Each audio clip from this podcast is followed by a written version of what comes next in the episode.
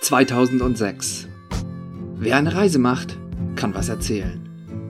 Sofern jemand zuhört. Lindern, Bellbergen. Drei Wochen später bin ich wieder in der Heimat. Die Kohle aus dem Verkauf des Autos habe ich beinahe restlos ausgegeben und ich lande mit 40 Cent und einem halben Schokoriegel in der Tasche am Flughafen in Frankfurt. Die Weltmeisterschaft ist noch in vollem Gange. Die verdammten Spaghettis haben Deutschland vor zwei Tagen rausgehauen und ich fahre direkt nach Berlin zur Fanmeile. Die Zugfahrt entwickelt sich zu einem Wechselbad der Gefühle. Verunsichert und neugierig schaue ich aus dem Fenster. Ich fahre durch den deutschen Sommer, sehe grüne Wälder und spießige bunte Strebergärten. Ich erkenne, dass sich in meinem Vaterland während der letzten elf Monate so einiges getan hat. Ich bewege mich durch ein Meer aus Fahnen. Jeder Garten, jedes Haus und beinahe jedes Auto hält stolz das schwarz-rot-goldene Banner in die Höhe. Mir ist ein wenig mulmig dabei, denn ein nationales Wir-Gefühl ist mir total fremd. Sicher war ich immer auch ein wenig stolz, wenn die deutsche Nationalmannschaft gewonnen hat, aber Deutschland, Deutschland Sprechgesänge hätte ich früher nie angestimmt. Was ich dann aber in Berlin erlebe, ist einfach nur groß. Es gefällt mir. Ich bin begeistert und will unbedingt Teil davon sein. Noch vor vier Tagen in einer Bar auf Bali fragte mich ein Holländer, was es für mich bedeutet, Deutscher zu sein. Ja, mein Gott, Deutscher sein bedeutet mir nichts. Wirtschaft können wir offensichtlich, wobei ich damit eher weniger zu tun habe. Jetzt aber stehe ich mit hunderttausenden Landsleuten gröhlend auf der Fanmeile, bejuble Schweinsteigers geiles Tor gegen Portugal, liege Arm in Arm mit bayerischen Brezelbacken und Thüringer Hanswursten und singe die Nationalhymne.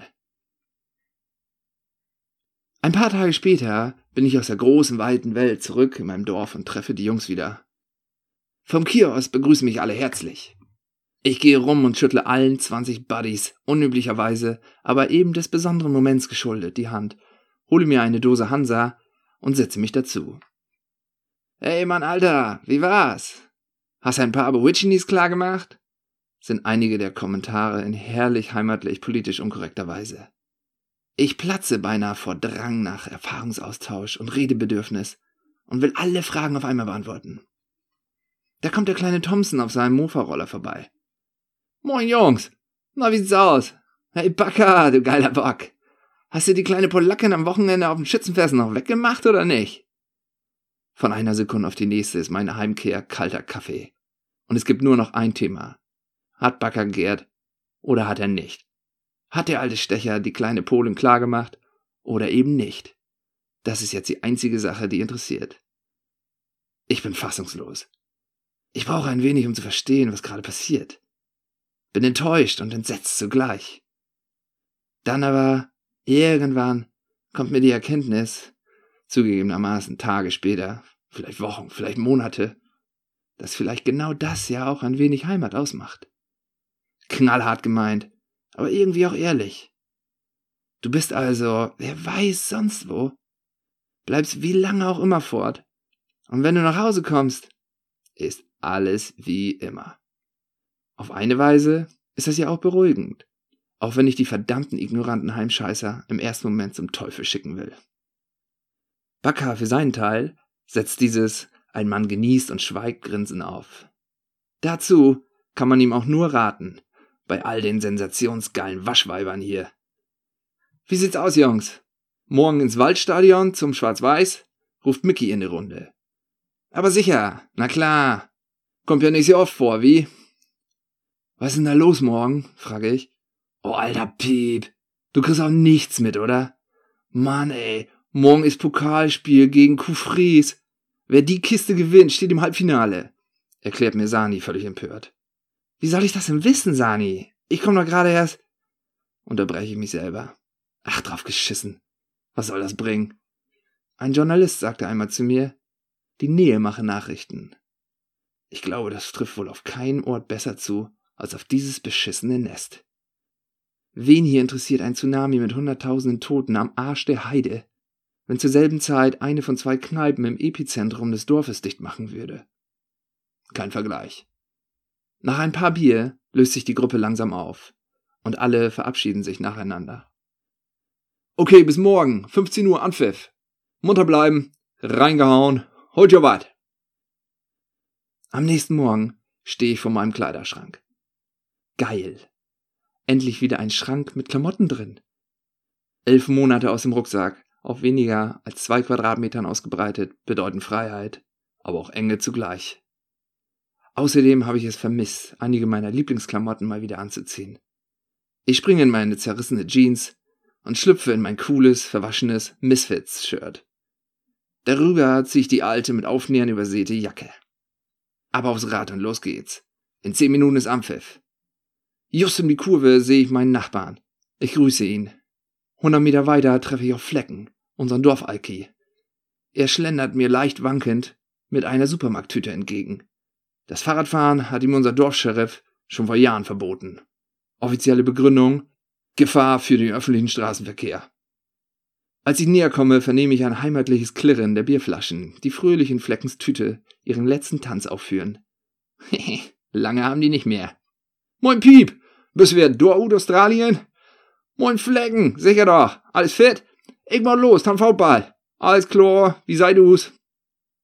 Eigentlich ist Flecken gelernter Maler, aber es ist lange her, dass er das letzte Mal einen Pinsel geschwungen hat. Vermutlich stammt sein Spitzname daher, dass er sein Hobby früh mit seinem Beruf vereinte. Wenn man den Tag mit ein paar Schnäpse beginnt und keinen Elf-Uhr-Zug auslässt, geht auch mal was in die Hose. Oder wie bei ihm, wo er darauf. Heute ist er sowas wie eine Dorfkatze. Herrenlos streunend und mit mindestens neun Leben ausgestattet. Wie oft der schon nachts im Winter irgendwo am Straßengraben von Nachbarn nach Hause gebracht wurde. Sein Glück war jedes Mal, dass ein Fuß oder Arm oder sein breiter Kopf aus dem Busch hervorguckte und ihn verriet. Das hat ihm schon oft das Leben gerettet. Die neueste Geschichte ist die, dass er vor drei Wochen bei Schautkams vom Melkstall gefunden wurde. Völlig unterkühlt und im Delirium. Man vermutet, dass er dort mindestens 40 Stunden gelegen haben muss. Nicht tot zu kriegen. Wie eine Katze eben. Nur von Milch hält der Bursche nicht so viel. Ich liebe es, wieder zu Hause zu sein. Alle paar Augenblicke hebe ich meine Hand zum Gruß. Fantastisch. Das ist Heimat. Hier kennt sich wahrlich jeder. Ein nettes, ein warmes Gefühl. Puh. Und heute geht's gegen Kuhfräs. Sicher keine leichte Aufgabe. Gerade gegen Kuhfräs. Das ist sowas wie ein Derby vom Land, das prestigeträchtiger kaum sein könnte. Lindern und Kuhfräs trennt keine vier Kilometer. Aber genau auf diese vier Kilometer kommt es an. Lindern liegt auf der guten Seite, sprich dem Kreis Kloppenburg. Kuhfräs liegt im Emsland und dazwischen trennt die Marka, ein kleines Bächlein, die beiden Orte. Ich würde gerne etwas Nettes über Kuhfriesener sagen, aber mir fällt nichts ein. Ein Ort voller Bauern. Hier heißt jeder Junge nach seinem Vater. Schon während der Freundschaftsspiele im Jugendfußball, als sich Zehnjährige komische Sätze zuriefen wie Hey Bernhard, schieß mal rüber! oder Heinrich, gib endlich ab! wussten wir, dass sie anders sind. Echte Bauern eben. In Lindern dagegen sah das anders aus. Keine zehn Jahre nach der Entstehung des Punks liefen Mitte der 80er Jahre bereits echte Typen durch unser Dorf. Coole, heruntergekommene Irokesen mit Löchern in den Hosen und schweren Springerstiefeln, die auf alles und jeden geschissen haben und sogar nach Holland getrennt sind, um Gras zu kaufen. In der Zeit grasten in Coufres nur die Kühe, und ich glaube, sie sind auch immer die einzigen. Alleine schon das verkümmerte Plattdeutsch, das sie sprechen. Es klingt so aufgesetzt, wie, wie, ich würde so gerne, aber ich kann nicht. Es ist sozusagen ein Vermächtnis. Die Rivalität dieser beiden Orte hat lange Tradition. Schlägereien sind beiderseits ortsüblich, wenn sich mal wieder die eine oder andere Seite über die Marker traut. Die letzten paar Jahre kann ich bezeugen, und wenn ich den wahrhaft glaubwürdigen, zwar reichlich ausgeschmückten Geschichten der älteren Jugend unserer Seite Glauben schenken mag, haben Kufresener in den letzten 20 Jahren eigentlich immer von uns auf die Mütze gekriegt. Sie sind sozusagen das, was das kleine römische Dorf Kleinbonum für die Gallier ist.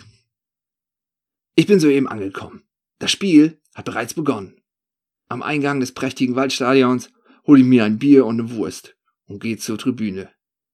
Auf dem Weg zum Block C treffe ich auf allerlei bekannte Gesichter. Moin Piep, bist du wieder da? Junge, hast aber ordentlich Farbe kriegen, wa? Und, wie ist der Stand? 0-0, ist gerade jetzt angefangen. Alles klar. Ich geh mal rüber zu den Ultras. Wir sehen uns. Kurz vom Block C muss ich am Gästeblock B vorbei. Da sind sie. Die Ultras der Kuhfriesner. Wie erwartet, mit Karohemden in der Hose und einer Packung Marlboro in der linken Brusttasche. Da sitzen sie, die Bernhards und Heinrichs dieser Welt. Einige sehen aus, als kämen sie gerade vom Mähdrescher. Ich glaub's nicht. Einer von diesen Bauern trägt tatsächlich noch Gummistiefel. Der wagt es, aus seinem Schweinestall, ungeputzt, direkt zu uns rüberzukommen. Kein Benehmen, das Volk. Endlich da. Moin Männers, begrüße ich die Runde. Piep, alte Säge, wo hast du denn gesteckt? begrüßt mich Matzen. Neben Backer ist noch ein Platz frei. Und wie sieht's aus? Ein echter Grottenkick. Bisher kannst du das nicht angucken. Direkt vor der Bande vor uns stehen noch mehr bekannte Gesichter. Die Onkels, Foutball-Dieter und die beiden Brüder Egon und Stotteräugen sind um die 60 Jahre. Die drei sind so etwas wie eine Institution, wenn es um Fußball und den Schwarz-Weiß geht. Da kommt geballtes Fachwissen mehrerer Jahrzehnte auf einen Punkt zusammen. Den dreien macht keiner was vor. Kurz vorweg. Die Bezeichnung Onkel bei uns ist die Beschreibung eines Mannes, der aufgrund unterschiedlicher Faktoren, wie beispielsweise unglaublicher Hässlichkeit, ausgeprägter Alkohollastigkeit oder krankhafter Schüchternheit ohne Frau ist und absehbar auch ohne Frau bleiben wird. Manch einer dieser Onkel hat aber vielleicht auch einfach nur seine Heimatliebe dem Ruf einer ortsfremden Frau vorgezogen. Auf die drei Experten vor uns trifft sicherlich mindestens einer dieser Gründe zu. Da, da, da, da passiert ja gar, gar, gar, gar nix, ruft Stotteräugen auf dem Platz. Kill no mal, schreit Vollpoldieter. Du streng dich doch mal an. Da kannst du ja nicht bekicken, der Totenballett. Mann, Mann, Mann, do. Ach, daran, legt Eugen nach. Eugen, auch Eugen die Eule genannt, hat die schärfsten Augen. Dem entgeht sowieso nichts. Kick ey, sieh da, use Nummer teine. Der is ich tau fein to grätschen. Der hat der Trikot net so schier. Dat kann er nur so wie ein Schrank down. Der ganze Block bebt und kann sich kaum halten. Unsere Mannschaft ist langsam am Drücker.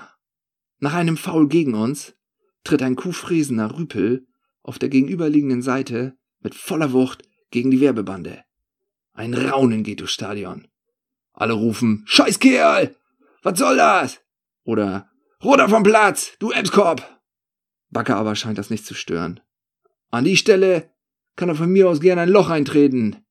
Der verdammte Baggerbernd. Baggerbernd ist im Ort der größte von zahlreichen Bauunternehmern und hat just an dieser Stelle seine Werbebande. Backer, was hast du denn gegen Baggerbernd? Der Typ ist auch voll in Ordnung. Was ist der? Voll in Ordnung? Baggerbernd ist ein Vollpenner, mehr nicht. Vor Jahren habe ich da mal eine Ausbildung zum Maurer angefangen, weißt du? Nach zwei Monaten hat der Sack mich rausgeworfen. Weißt du, was er gesagt hat? Nee, kein Plan. Er hätte zu lange Haare. Zu lange Haare, hat er gesagt. Da zieh die mal rein. So ein Pisser.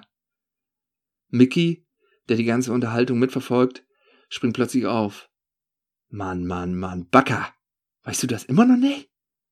Darüber hatte sich damals auch das ganze Dorf das Maul zerrissen. Der Bauherr auf deiner letzten Baustelle war doch Tünken Herbert. Der war schuld.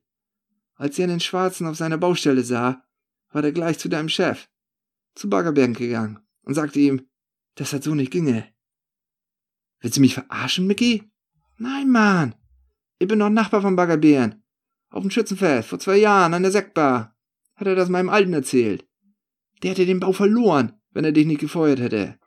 Und du warst ja nur Auszubildender. Mehr nee. Du warst ja noch in der Probezeit. Also war das keine große Sache. Von wegen zu lange Haare.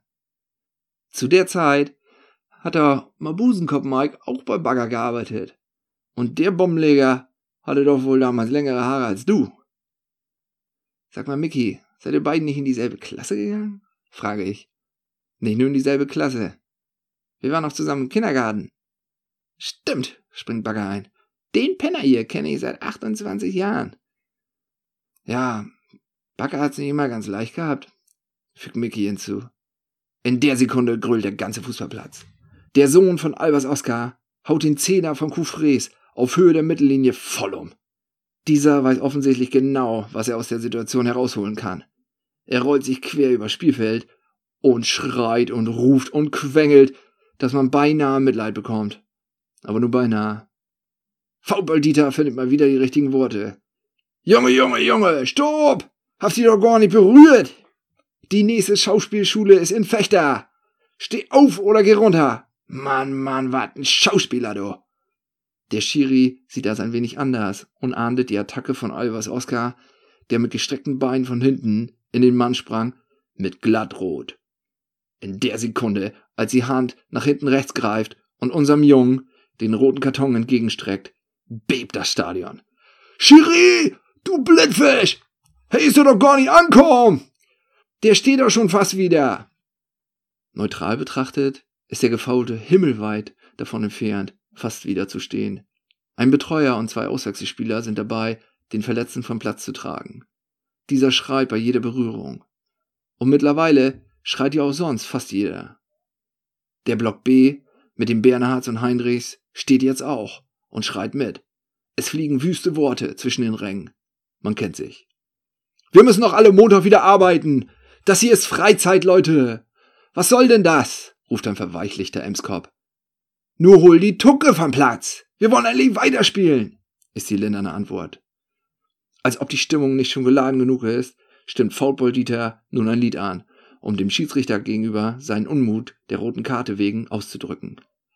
Schiri, wir wissen, wo dein Auto steht. Der gesamte Block C springt mit ein. Schiri, wir wissen, wo dein Auto steht. Hat gut gebrannt. Hat gut gebrannt. Dabei fliegen jetzt auch Bierflaschen und Würstchen auf den Platz. Dem Schiedsrichter entgleitet das Spiel sichtlich. Er sprintet zum Linderner Trainerstab und zeigt auf uns. Sofort rennt Benno, die linke Hand des Trainers, zu uns rüber. Er versucht die Meute zu beruhigen, sammelt dabei den Müll vor unserer Tribüne auf und erklärt, dass der Schiedsrichter kurz davor ist, das Spiel abzubrechen und offiziell 13-0 für den Gegner ausgehen zu lassen. Das zeigt Wirkung. Der Mob fährt runter. Kurze Zeit später beruhigen sich die Gemüter wieder und der Schiedsrichter lässt weiterspielen. Als wäre nichts gewesen, führen wir unser Gespräch fort. Ja, Backer hatte es damals wirklich nicht ganz leicht. Miki, was meinst du? Naja, Backer, weißt du noch damals in der ersten Klasse bei Frau Kütte? Die alte Schreckschraube. Ja, die kenne ich noch. Die hatte mich vom ersten Tag an auf dem Kieker. Das beste Spiel damals war, wer hat Angst vom schwarzen Mann? Kennst du das noch? fragt mich Mickey. Na klar, in dem Alter ein Klassiker. Einer wendet sich von der Gruppe ab, macht die Augen zu und ruft, wer hat Angst vom schwarzen Mann? Dann ruft die Gruppe, niemand. Der schwarze Mann fragt, und wenn er kommt? Dann antwortet die Gruppe, dann laufen wir. Und dann fängt der Schwarze die Weißen. Ein klasse Spiel. Genauso ging das, mein Bagger. Das Problem war nur, die Lehrerin hatte mir verboten, den schwarzen Mann zu spielen. Ich meine, was sollte das? Jeder durfte mal, nur ich nicht. Die anderen Kinder würden sich nur erschrecken, hatte sie immer gesagt. Das Spiel läuft so vor sich hin. Es gibt keine weiteren Aufreger. Irgendwann schießt Kufries ein Tor und dann noch eins und dann noch eins. Wahrscheinlich haben sie verdient gewonnen, aber davon will hier niemand etwas hören. So, Männers, ruft Poser Bernd und steht auf, als der Apfel verklingt. Wie sieht's aus? Heute Abend noch einen tanken? Aber sicher, in Bellbergen ist Schützenfest. Oh, feines Fest. Prima. Ab acht in der Teestube, vorsaufen und dann weiter. Das ist mein Plan. Bis später, Jungs. Munter bleiben.